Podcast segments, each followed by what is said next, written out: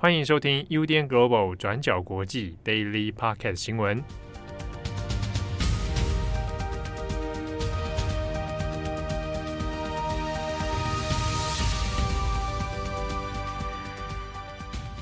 Hello，大家好，欢迎收听 UDN Global 转角国际 Daily Podcast 新闻。我是编辑惠仪，我是编辑佳琪。今天是六月二十三号，星期四。那在今天呢，我们有三则的国际新闻要跟大家分享。那今天的第一则呢，我们要讲的是阿富汗地震。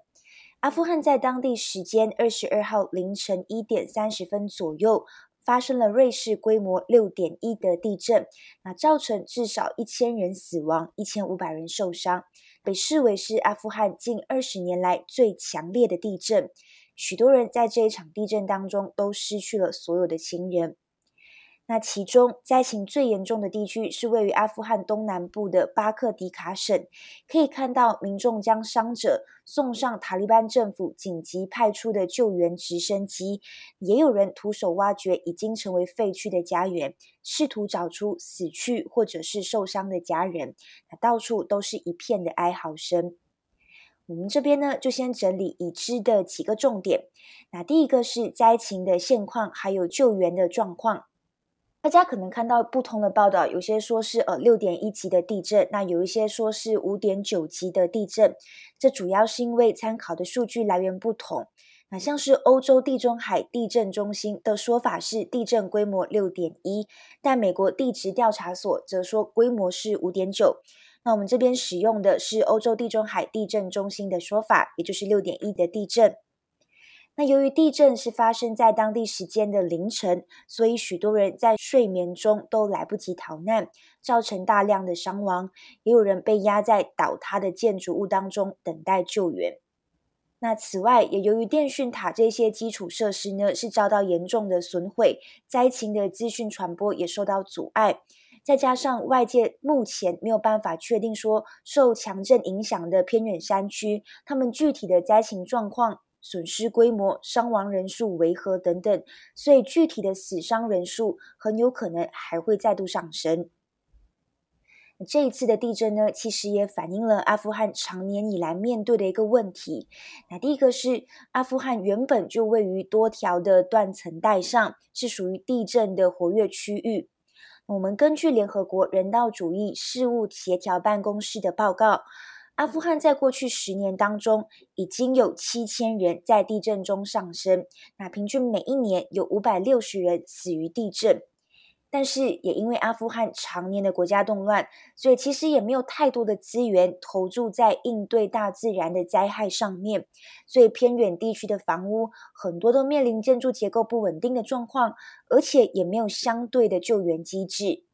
例如，早在塔利班掌权之前，阿富汗能够派出紧急支援灾害的设施，其实也只剩下寥寥无几的飞机或者是直升机，根本不足以应对。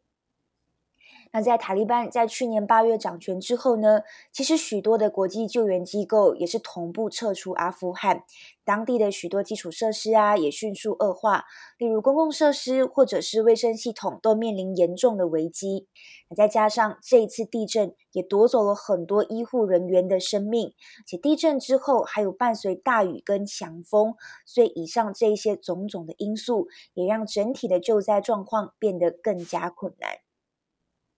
好，那第二点是塔利班的政府又如何应对这一次的灾难？那这也是这一次呢外界非常关注的焦点，因为这是塔利班政府在去年八月上任以来第一次面临大型灾害。你可以看到，可能也是这一次的损失规模超出预期，塔利班的最高领导人也是罕见的向国际求助哦，希望国际组织可以帮帮受到这一场巨大灾难影响的阿富汗人民。那另外一边的现实也是，因为塔利班政府在去年八月上任之后，也已经面临严重的经济危机。那在当时候，世界各国的政府其实担心他们所提供的资金会变相资助塔利班进行恐怖统治，所以呢，都减少了对阿富汗的援助，同时也实施制裁。那虽然主要的国际机构像是联合国或者是欧盟的阿富汗办公室仍然是在当地营运哦。但是原有的外国援助阿富汗发展计划资金已经比起往年掉了八成。那除此之外，二零二一年底，阿富汗又面临数十年以来最严重的旱灾，所以根据联合国的估算，已经有大概九百万人受到影响。那这一次又遇到强震来袭，也是让阿富汗的处境雪上加霜。那目前呢，塔利班的外交部发言人就表示，他们欢迎各国的援助。基于人道主义，目前联合国人道主义协调办公室、国际救援委员会、国际红十字会等等这些机构也已经派驻人员进入阿富汗抢救。那《卫报》的报道这边也有点出一点。因为救援的工作呢，可以被归类为人道主义范畴，而不是发展援助，所以各国是能够回避制裁塔利班的政策。因为依照美国财政部的制裁豁免事项当中，你提供赈灾资金是属于可以被允许的一个灰色地带。那此外呢，伊朗、德国、欧盟也已经承诺会提供援助，但是在制裁塔利班的框架之下，为了要规避风险。援助的资金呢，必须要设法避开跟塔利班政府有关的账户，那所以这也会导致可能金流的流入途径会变得更加的曲折，而各国政府呢，也必须在救灾的同时，确保说这些资金到最后是投入救灾行动，而不是直接流向塔利班。那更多的细节也请参考今天资讯栏上面的过去二十四小时。好，下一则呢，我们来补充在中国的阿里巴巴性侵案的判刑结果。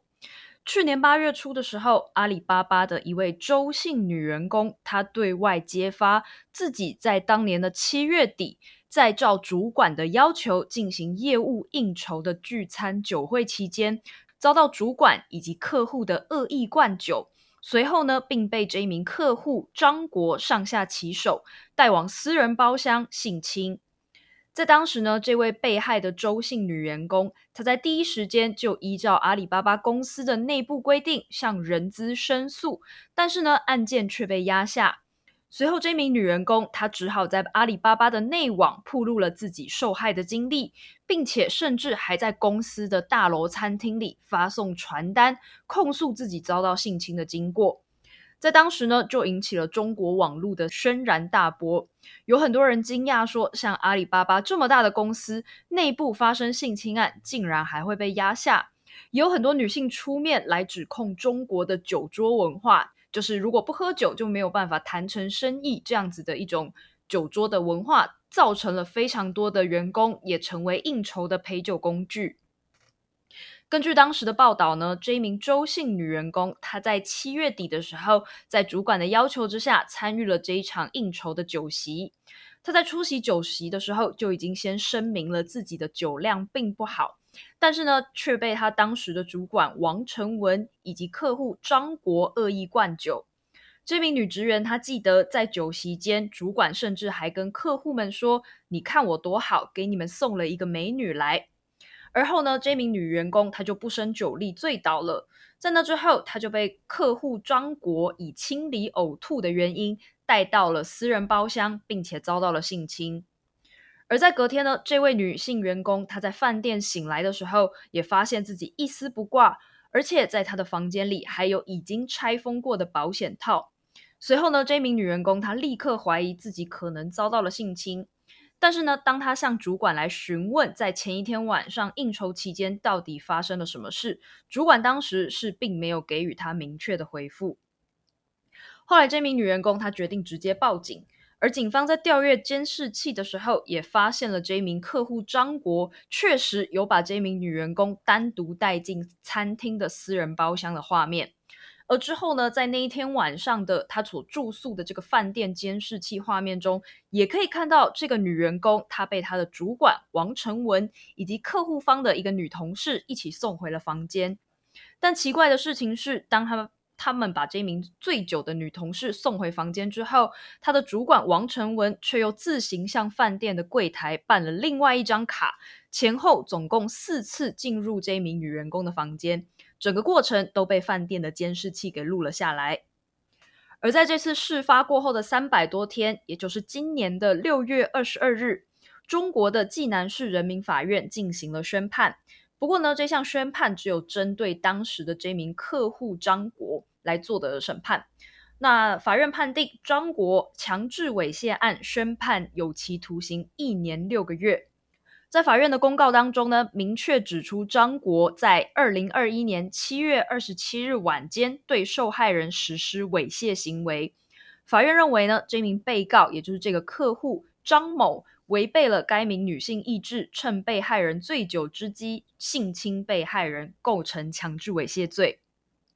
不过呢，根据中国警方的说法，在法庭上，张国本人也提出了上诉。与此同时呢，张国的妻子也早就在去年发文，她称呢，这位周姓女性是在酒席间不断勾引自己的丈夫，并且谎称自己遭到性侵的。因此呢，在这个案件当中，被告还会进行后续的上诉。而至于前面提到的这位主管王成文，则在当时就遭到阿里巴巴开除，并且阿里巴巴方面称说将永不录用这名主管。只是呢，后来根据中国媒体的一些追踪报道，在去年，王成文他还曾经通过字节跳动的一次面试，在后来呢，经过里面的其中一个面试官匿名踢爆之后，就没有下文了。只不过王成文目前还没有相关的司法调查进度。好，那以上呢，就是关于这次阿里巴巴性侵案的判刑结果。那今天的最后一则新闻呢，也想跟大家补充分享一下，香港的《苹果日报》已经停刊一周年了。在去年的六月二十三号，香港的《苹果日报》因为资金被冻结，所以呢，他所属的一传媒董事就宣布，苹果将会在六月二十四号出版最后一份的实体报纸。那苹果的网站也会在六月二十三号晚上的十一点五十九分停止更新。那同时，香港壹传媒旗下的其他刊物还有网上平台都已经陆续宣布关闭。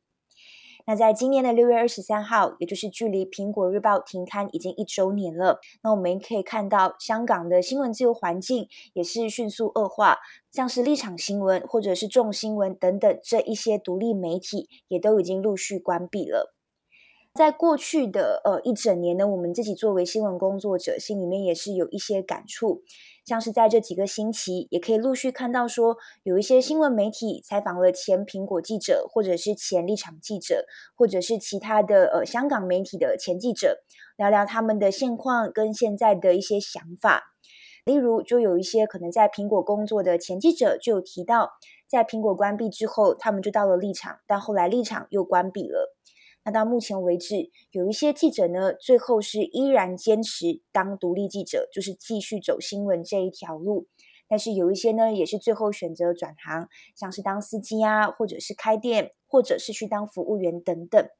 转行的选择，从报道上面看起来，其实也有不同的考量因素。那有一些是现实所逼，有一些是为了转换环境，那有一些也是一种疗伤的过程。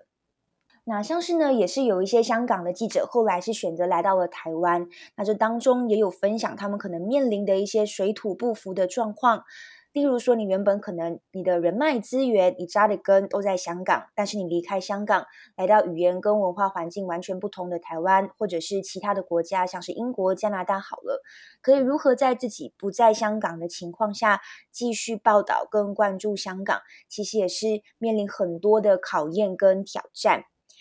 但是呢，无论如何，这些记者都是呃非常让人敬佩的。那也推荐说，如果大家想要继续关注香港的话，可以看看独立媒体。那这个媒体就叫做独立媒体，或者是今年四月刚刚创立的新媒体，叫做 Renews（R-E-N-E-W-S）。还有前苹果专题记者梁嘉丽的脸书等等。那以及呢，还有很多反送中的案件，其实也在持续的审理当中。那包括黎智英，目前也还在继续收押。那我们都可以一起继续关注。好，那以上呢就是今天的三则新闻更新。在过去的几天，大家也已经有听到说佳琪快要离职的这个消息了。那我自己其实也有点舍不得。那在这个最后佳琪工作的倒数第三天，你有没有什么心得或者是感想可以分享呢？像今天呢，我们的工作日程就觉得有一种待退、待退的心情吗？比较松散。我自己啦，我自己心里有一点没有啦，我会站好最后一班岗位，就是我会努力工作到最后一刻。像我现在也还在准备那个我们周六的重磅广播，就是可能我会分享一些我做新闻、做国际新闻，还有在转角的一些观察，还有一些我自己的工作心得，希望可以有一些比较实用的建议给大家啦。那当然，如果就是大家有什么批评指教，或有什么想说的话，也可以就是让我知道。对对对，那接下来就是准备要去放假了，心情比较愉悦，就是最近都有点睡睡睡太好。以前我很容易多梦，哎，就我很容易半夜一直醒来，然后一直记得自己做什么梦。但这几天就是睡很沉，有可能是因为夏天我冷气开很很凉这样子。我觉得某种程度上可能也是心情比较放松了吧，因为我觉得在做新闻的时候有，有有可能是你几天没看新闻，你自己都会有一种担心自己跟不上的感觉。就算是你不点开来，但是新你的手机一直跳通知，你也会忍不住瞄一下，是不是发生了什么事情？我觉得那种备战的心情状态跟完全放松的心情状态是真的很不一样。对，而且你会去关注别的人在做什么，比方说别的媒体今天写了什么，或哎其他的记者朋朋、记者朋友们就是做了什么，这样就你会有一种哎别人都在做这个，那我也要跟上那个那个脚步的那个节奏感，会被拉得比较紧绷啦。对，但当然不管是在职还是在休假，这都是要调试，也不是说在职就要一直去跟着那个步调走，不然那样也会很辛苦。都很需要考验，就是新闻工作者怎么调试自己跟调整自己的那个新闻节奏。我们其实，在重磅里面也有提到说，佳琪虽然离职，然后先休息，但是也是非常期待之后佳琪可以以不同的形式继续跟转角合作这样子。对，七号有给一个提议啦，叫我来直播打电动，我不知道有人会有兴趣吗？我真的很久没有打电动，我很想回去玩我的游戏。好啊，你这一次休息你就把它打爆，打爆它。对。好了，感谢大家的收听，我是编辑佳琪，我是编辑慧仪，我们下一次再见，拜拜，拜拜。感谢你的收听，想知道更多详细资讯，请上网搜寻转角国际。